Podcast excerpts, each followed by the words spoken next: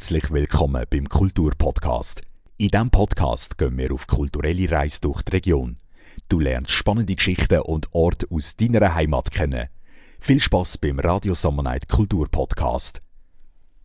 Für die heutige Folge vom Kulturpodcast sind wir auf Rappi in die alte Fabrik, weil Bubble Beats sind wieder zurück und bringen mit ihrem brandneuen Programm Schlagzeugs frischen Wind in die Musikszene. Sie haben eine erstaunliche Sammlung an alltäglichen Gegenständen zusammengestellt, auf denen sie Rhythmus neu definieren. Mit Schlagzeugs kehrt Bubble Beats zu ihren Wurzeln zurück und präsentiert ihre Kunst in einer intimen und reduzierten Form.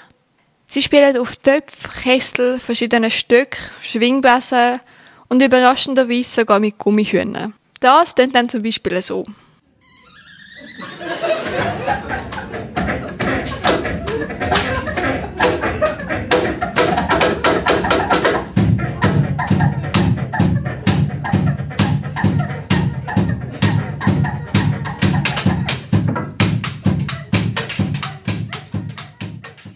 Energie und der Ideenreichtum von Bubble Beats zeigt sich jetzt auch in ihrem neuen Programm ganz gut wieder, wie man jetzt auch gehört hat.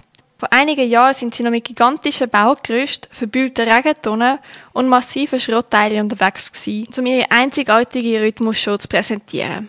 Sie haben grosse Hallen erobert und sind mit ihrer Tour sogar bis nach China. Doch dann haben sie eine Pause eingeleitet, um sich nochmal neu zu finden.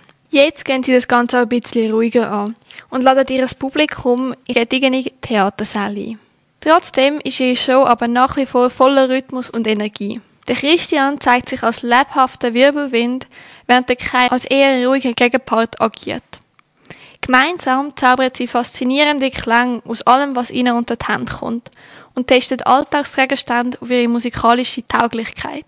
Aber es sind mehr als nur Klänge. Sie machen eine richtige Show, auch leicht Comedy angehaucht und die ganzen musikalischen Parts. Das Publikum staunt nur darüber, wie zum Beispiel aus einem Eierschneiden ein orientalischer Popsong entsteht.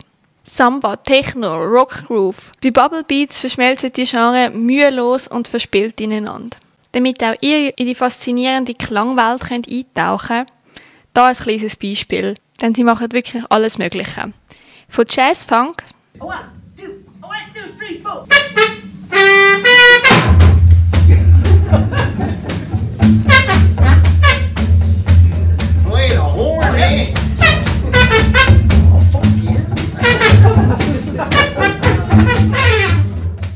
Bis hin zu Drum and Bass.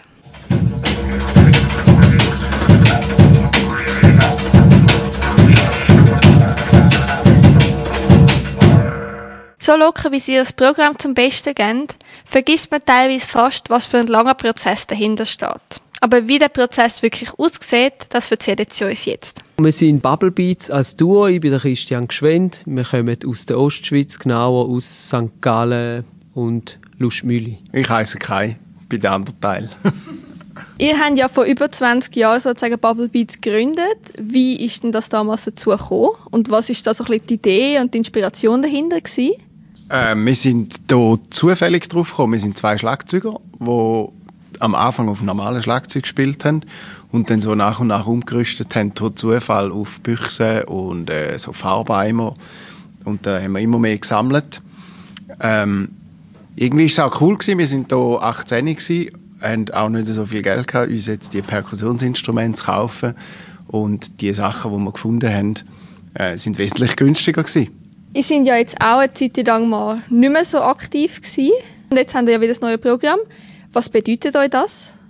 Äh, viel bedeutet uns das. Ähm, wir haben hier nicht aufgehört, weil wir uns nicht mehr mögen, sondern weil ich bin reisen und wir haben vorher schon lange zusammen Musik gemacht und haben uns eigentlich auch gefreut, um nachher wieder etwas zu machen.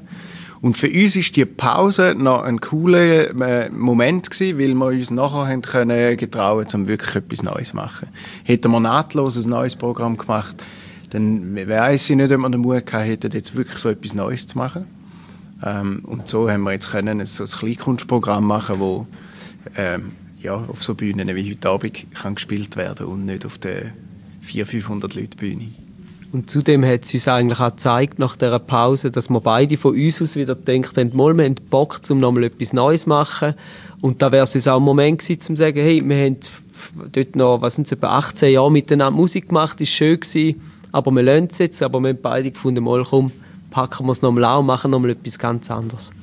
Ja, die ganzen Sachen haben sich ja dann auch mit der Zeit so ein bisschen verändert, sind grösser geworden. Und jetzt mittlerweile geht man wieder so ein bisschen zurück in kleineren Rahmen. Ja, was ist da für euch so die Veränderung? Also wir haben äh, ja, ein Stück weit haben wir immer viele Sachen gefunden, die gut klingen und immer noch mehr. Und dann sind wir halt wirklich eine Zeit lang viel auf Schrottplätzen suchen und äh, sind äh, ein Stück weit ein bisschen Messis geworden, im Sinne von, dass wir immer mehr Sachen hatten äh, und immer die neue Show, die wir gemacht haben, ist immer noch mal viel grösser gewesen als die vorher. Äh, und da hat dann irgendwann so ein bisschen, ähm, vor ein paar Jahren so ein Maximum erreicht, wo wir eine zweistöckige Bühne hatten mit drei verschiedenen Gerüsten und einfach unglaublich viel Material und sehr langem Aufbau.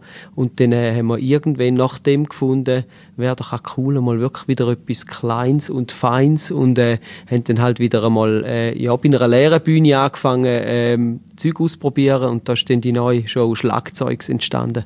Wie findet ihr heraus, was ihr wollt für die Show? Ähm, mit ausprobieren. Also für das neue Programm, da siehst Früher haben wir viel auf Schrott gespielt und Altmetall. Und beim neuen Programm siehst du eigentlich Sachen, die du kennst, zum Beispiel aus dem Ikea oder so, ähm, wo wir drauf Musik machen und da geht nichts über ausprobieren. Also wir sind durch den Ikea und durch den Qualipet und diverse andere Läden und haben mit zwei Sticks einfach alles ausprobiert, wie es tönt. Was gibt es denn damit auch für Herausforderungen? Ja, also die Herausforderung ist zum Teil schon, weil wir ja eigentlich uns schon ein bisschen zum ähm, Hobby gemacht haben, um mit Alltagsgegenständen Musik machen, ist einmal schwierig, dass man äh, wirklich Sachen findet, wo, wo gut tönt, weil äh, ja, es ist ja Schlagzeug ist relativ lang daran umgeforscht worden, dass das so gut tönt, wie das ist. Und wir haben einfach gefunden, es ist ja lustiger, wenn man halt irgendwie auf einem Eimer oder auf irgendetwas anderem etwas Ähnliches kann erzielen kann. Und man stößt aber zum Teil auch an Grenzen, aber es sind auch immer wieder wirklich Aha-Erlebnisse, was du aus, äh, aus Sachen rausbringst, die eben gar nicht gedacht sind zum Klingen. Ja. Und da gibt es halt immer wieder Sachen, äh, die schwieriger sind, aber ähm, ja, ich meine, so wirklich an, an Grenzen sind wir nie gestoßen, weil dann probiert man einfach etwas Neues aus und findet dann schon wieder etwas. Dann hat man vielleicht mal das Instrument, aber die ganzen Sachen sind ja dann noch nicht zusammengestellt. Wie machen ihr das? Wie sieht da so ein Prozess aus? Das ist der lang langwierigste Teil, glaube ich. Einkauft sind die Sachen recht schnell und das macht auch mega Spaß, äh, einfach mal drauf loszuposten. Und nachher kommt eigentlich schon ein kreativer Teil, äh, aber auch ein, wo du manchmal musst, äh, proben und länger dran sein, um da irgendein Thema daraus zu machen. Du kannst ja schon einfach die Sachen ein bisschen zusammenstellen und drauf spielen, aber das soll ja irgendwie am Schluss ein bisschen Geschichte erzählen. Ähm, also musikalisch haben wir noch schnell einmal ein Stück dann zusammen gehabt, aber äh, das ganze Stück zu einer runden Sache gemacht hat dann schlussendlich auch der Oliver Kühn, unser Regisseur. Wir haben ihn schon von, von einer früheren äh, äh, Produktion kennt oder schon, wir kennen den schon sehr lang, aber haben schon unsere Größe wahnsinnig äh, doppelstöckig schon mit ihm gemacht äh, und ähm, haben aber dort gemerkt äh, oder jetzt wo wir das neu ausprobiert haben, dass er eigentlich super wird passen wieder auch für das neue kleinere Programm. Und er hat halt wirklich noch sehr viel so äh, Finesse drin gebracht, optische Punkte äh, und auch einfach so ein bisschen Dramaturgie wo wir dann zusammen mit dem äh, gemacht haben, wo, wo aber für das ganze Stück extrem wichtig sind. Oder? Wir kommen wirklich mehr aus dem Schlagzeug raus, haben ein Stück gemacht, musikalisch, und er hat es dann wie noch so ein bisschen zusammengekittet, dass das Ganze eine runde Sache wird.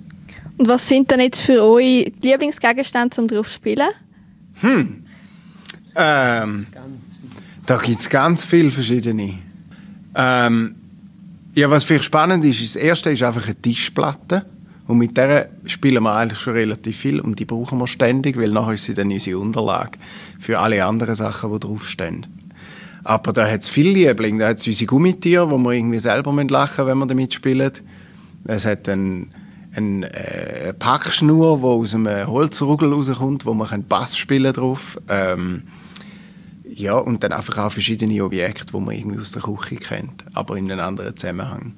Ja, und von mir vielleicht noch ergänzend, äh, irgendwie finde ich oder wir beide haben es so les gefunden, einmal können mit einer leeren Bühne anfangen. Das ist irgendwie vorher immer, weil wir so schwere, grosse Instrumente haben, haben wir auch schon gedacht, es wäre ein cooler Aufbau, wenn fast nichts auf der Bühne wäre und dann am Schluss ist die ganze Bühne voll, aber das, das ist einfach nicht möglich gewesen. Und jetzt mit dem Stück oder mit dem Programm bringen wir das eigentlich an, dass immer mehr auf die Bühne kommt, immer neue Sachen und da, das, ist, äh, ja, da hat uns recht gefreut, dass das jetzt klappt. Was haben die da für Gegenstände, die ihr gefunden habt, sind jetzt besonders ähm, interessant? Oder hättet ihr vielleicht nicht gedacht, dass sie sich so gut einbauen lassen? Gibt es da Sachen? Wir fallen gerade Büchsen ein. Wir haben so aus Büchsen, äh, also normale Blechbüchsen, haben wir äh, Metallstangen, Gewindstangen drin geschraubt. Und da gibt es so einen Ton, der ein bisschen wie ein fast da wie ein Xylophon ein Stück weit.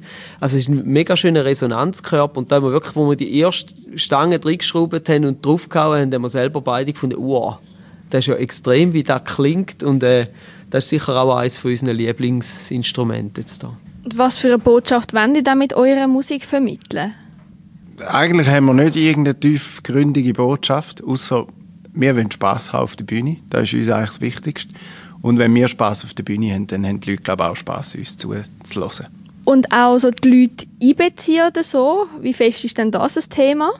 Also das ist nicht primär äh, unser Ziel, die Leute mit einbeziehen, aber was wir immer wieder hören und auch merken, ist einfach, wenn wir irgendwie auf der Bühne halt einen Rhythmus äh, das Zweite erzeugen und irgendwie eben Spaß dabei haben, dann ist das halt bei, bei allgemein bei, bei Groove, bei Rhythmus ist so, dass da wie überschwappt auf die Leute, dass da wie eine Energie ist, wo halt ein bisschen übergeht. Und dann gibt es schon ein, zwei kurze Teile, wo man es vielleicht mit einbeziehen, aber es ist nicht das Ziel, dass man am Schluss quasi ein Perkussionsstück zusammen mit den Leuten äh, erzeugt. Gibt es denn jetzt noch etwas, was ihr gerne wieder da hängen ja, vielleicht äh, ein bisschen Werbung für Leute, die uns jetzt mal live sehen wollen. Wir haben eine Homepage www.bubblebeats.ch und dort findet man immer unsere Live-Termine. Es gibt laufend neu, also wir werden da nächstes Jahr noch viel äh, äh, spielen, vor allem im deutschsprachigen Raum, mal in der Schweiz und nachher mal schauen, wo es noch hingeht.